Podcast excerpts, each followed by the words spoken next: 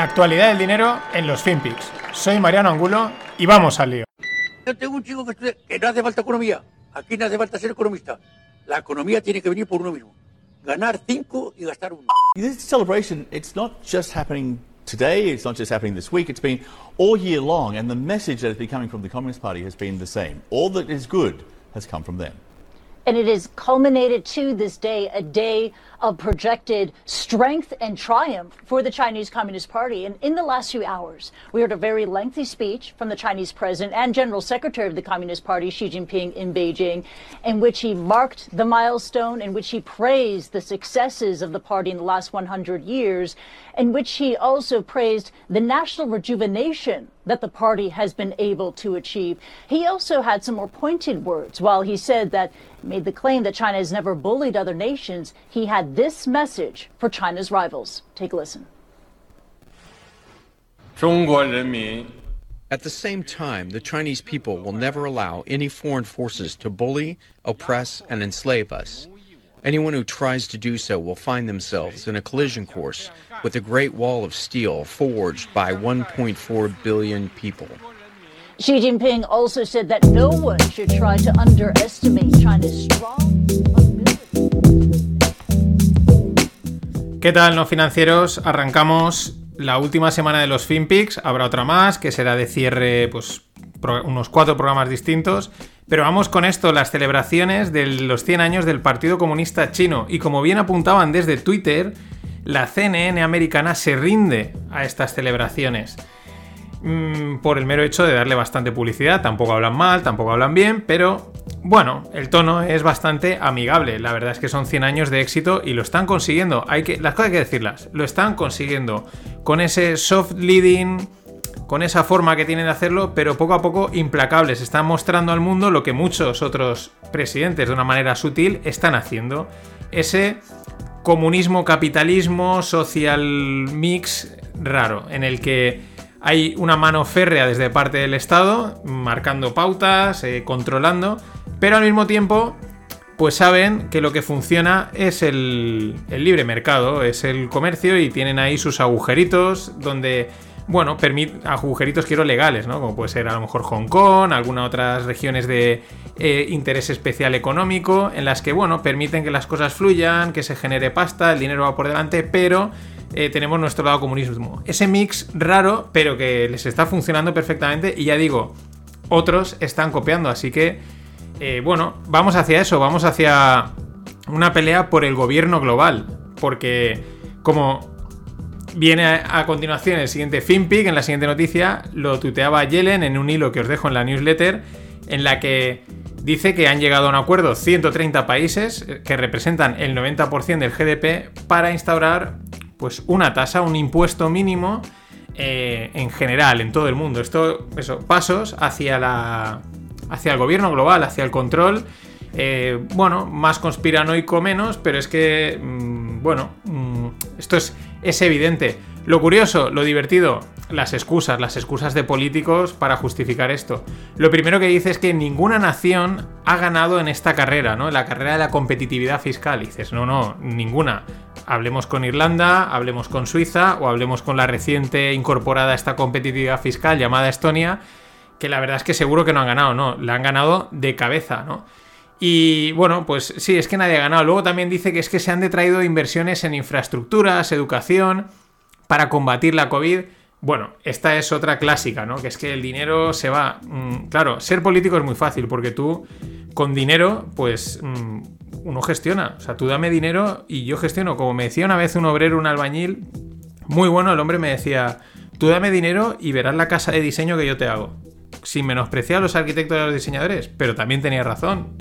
Dice, yo voy con presupuesto ajustado y hago lo que puedo, tú me das pasta y dice, yo te hago aquí una casa que te cagas. Esto es lo mismo, es muy fácil ser político. A ti que a mí ahora me da 50 mil millones y verás, te gestiono lo que sea. Pues con pasta, tú venga, a gastar, a gastar. Y esta es la línea, esta es hacia donde van. Por eso dicen, claro, lo difícil es decir, mm, voy a gestionar, optimizar los recursos. Pero eso es que eso ya no funciona, ni siquiera los electores lo quieren. Los electores quieren gasto. Y ahí estamos. Otra cosa también muy interesante es que dice que en este sistema global de bueno, del impuesto global, etcétera, Estados Unidos puede ganar, porque claro, puede competir con sus trabajadores cualificados, bla, bla, bla. Pues mm, yo creo que no.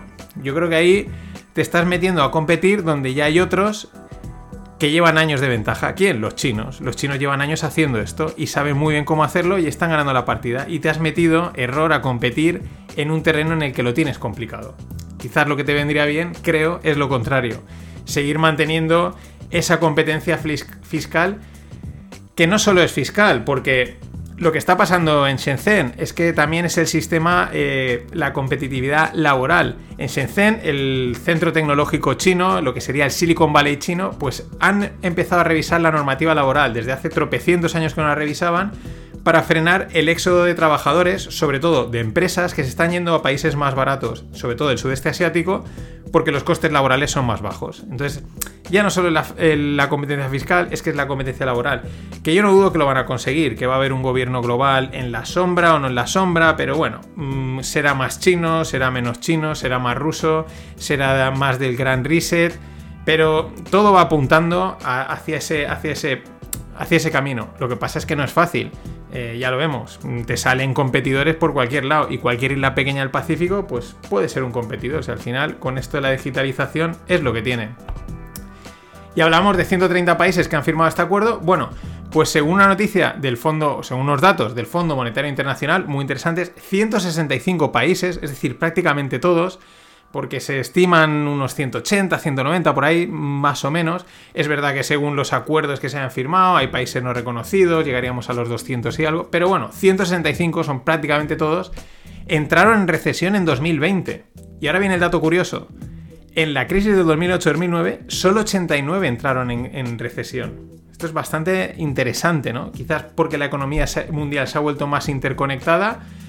Mmm, o, sí, deberá de ser eso, supongo. Porque al final, este tipo de datos dices, bueno, pero debería haber sido al contrario. El sistema financiero, el colapso fue mayor. Ahora ha habido una caída, ha habido una parada, pero tampoco está plasmándose tan evidente en el mundo, por así decirlo, ¿no? ¿Me entendéis, no? Estas cosas que cuando más excavas y más te las cuestionas, mm, sales con más dudas, más dudas. Y siguiendo con el rollo del gobierno global, de la intervención público-privada pero ya a lo bestia, algo que ya veníamos viendo y hemos comentado. Ahora viene, le toca a Didi. ¿Didi qué es? Es una app china de delivery, estilo pues, Uber Eats, etc. Salió a bolsa la semana pasada, valoración 73 billones, billions, levantaron pues, eh, para, en esa salida 4,4 billones. ¿Y ahora qué pasa? Apenas unos días más tarde llega el regulador de ciberseguridad chino y dice que han violado temas de protección de información personal. Y por ello han retirado la app, o sea, le han metido un hachazo de las App Stores chinas. Viaje enorme.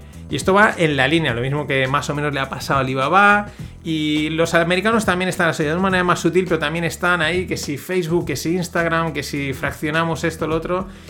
Estas tecnologías se han hecho muy potentes y claro, eso va contra el gobierno global, que vamos a tener un gobierno privado, un gobierno público. Mm, por favor, Wally Funk, una mujer, sí, el nombre mola mucho, pero es una mujer, o sea, suena a personaje de cómico o algo así, ¿no? Wally Funk.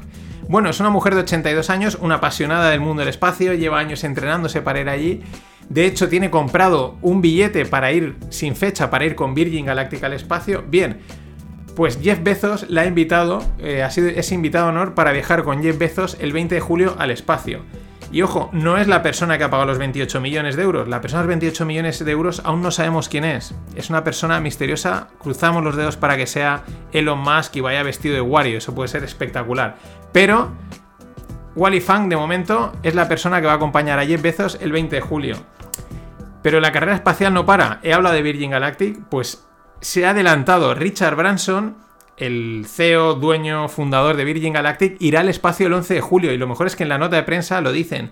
Para adelantarse a Jeff Bezos que irá el 20, para ser él antes que los otros dos. Y aquí viene la pregunta interesante. ¿Hasta qué punto es el ego, porque estos son al final batallas de egos, el motor de la innovación? Y si lo miramos en un montón de deportes de tecnologías o historias, al final es el ego, la pelea entre dos tipos a ver quién la tiene más grande, por así decirlo, lo que lleva a innovar y una innovación de la que se, beneficia todo el mundo. Esto es, como dicen, eh, thought for thought o algo así, ¿no? Vamos, para pensar.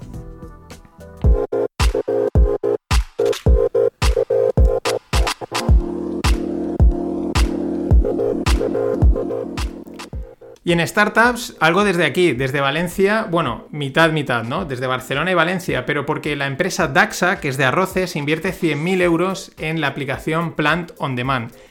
¿A qué se dedica Plant on Demand? Y esto también lo menciono porque sé que tengo bastante gente del mundo del campo que, me oye, Antonio, Stock on Tomatoes, etc. Bueno, es una herramienta de software que ayuda a los pequeños productores locales a, que a digitalizarse. Principalmente en dos vertientes. Primera, digitalizar la gestión propia de pedidos de la propia empresa. Y dos, la clásica ya venta online, ¿no? Eliminar intermediarios, etc. O sea, bueno, esta idea yo creo que es necesaria y, de este estilo van a salir más, no solo para este campo, sino para cualquier otro sectores en los que hace falta la digitalización, la gente va perdida. Hay también mucho vende humos y oye, una aplicación, un servicio que te lo hace un poco todo fácil, viene muy bien y ayuda bastante. Pero también es interesante lo de Daxa, y lo, lo, menciono porque lo conozco de cerquita, no por, nada, porque es una empresa de, aquí de Valencia que, bueno, pues probablemente muchos conoceréis y envasan arroz, entre otras cosas. Yo antes, unos meses antes de empezar los podcasts, estuve en un hackathon en el que ellos estaban. Y sorprendía en la cantidad de innovación que hacían. Eh, con con los restos de la, parte del arroz, lo quemaban, generaban CO2, o sea, con los, los, gases que se generaban los aprovechaban para recalentar no sé qué. Bueno, unos proyectos de innovación y de sostenibilidad chulísimos. Empresas grandes, pero no súper grandes, a veces están haciendo cosas y están mucho más implicados que super empresas que no paran de venderte el I. Y de ahí que también pues hayan decidido apostar por esta gente. Y esto es, no se conoce estos casos, pero de verdad, a mí me sorprendió esta y otras tantas que estaban, empresas de tamaño mediano, con, con proyectos chulos que te quedas diciendo, ostras, y esto se está haciendo aquí al lado y mm, a este nivel, pues bien, bien. Y bueno, un poquito de prensa rosa y blockchain. Tom Brady y Giselle Bunchen entra en el capital de FTX. FTX es uno de los exchanges que últimamente más han sonado, han cogido bastante volumen, sobre todo por la parte de derivados. Quizás por eso Tom Brady hace unos meses, cuando se puso la moda de los laser eyes en Twitter, ¿qué son los laser eyes? Pues la gente se puso en las fotos los eh, ojos con láser, ¿no? Porque, bueno, parece ser que alguien por ahí eh, criticó a los bitcoiners diciendo que parecían robots o algo así, y la gente dijo, pues sale, nos ponemos los laser eyes y era laser eyes until 100k, ¿no? Los laser eyes hasta los 100k. Tom Brady se los puso y a todo el mundo, bueno, este va a estar en Bitcoin. Bueno, pues es que entra a ser, eh, pues bueno, en el capital de FTX. ¿Qué el que se va a encargar? Pues va a ser un embajador, pues va a darle imagen a la marca. ¿Y qué va a hacer Giselle? Pues lo que suelen hacer, que me llama bastante la atención, la mayoría de las mujeres de gente que se mete en esto. Asesora iniciativas ambientales y sociales de FTX. Es un puesto eh, muy habitual. Siempre, no sé por qué razón, pero siempre las mujeres las ponen en este lado, en eh, tema social, impacto, etc. Bueno, imagen pura y dura, pero bueno, ahí entran. Y siguiendo con FTX, la empresa ah, suiza Digital Assets AG va a lanzar acciones tokenizadas en Solana blockchain y a través de FTX. Es decir, en vez de hacerlas, en vez de tokenizarlas por Ethereum, las va a tokenizar por Solana, que Solana es un competidor de Ethereum. Un competidor que también en los últimos meses pues ha cogido mucho nombre. Ha salido, eh, bueno, estos, también hay pumps eh, marketingianos en el mundo, en el mundo cripto. Así que se van a poder comprar acciones tokenizadas. En el, el, oficial va a ser FTX, el exchange, y van a estar tokenizadas en Solana, no en Ethereum. Eh, claro, el mix empieza a ser muy divertido, ¿no? Acciones tokenizadas en una blockchain que está a través de un exchange. Eh, todo esto en algún momento, que ahora es el salvaje este, pues tendrá que ordenarse para que también todos, incluso los que estamos metidos y entendemos por dónde van los tiros, aclarar, decir, vale, esto es de este tipo, esto es de este tipo, porque el mix está siendo espectacular. Mm, me sigue costando en parte ver el tema este de tokenizar acciones, salvo que sea ya un proceso de simplemente de cambio de plataforma, ¿no? De que las, en un futuro las acciones como tal las conocemos realmente sean todas tokenizadas y pues coticen en un formato tokenizado, pues con todas las ventajas del mundo DeFi que, que ofrecen. Porque si no, pues, pues no sé qué te permite fraccionarlas. Bueno, mm, no sé. Salvo que sea eso, me sigue costando más allá de que sea simplemente pues bueno, una herramienta más de marketing, de captar pasta, incluso de ser una especie de derivado, ¿no? De que haya más acciones de las que realmente hay. Ya sabéis por dónde van los tiros. En fin, esto ha sido todo por hoy. Hasta mañana.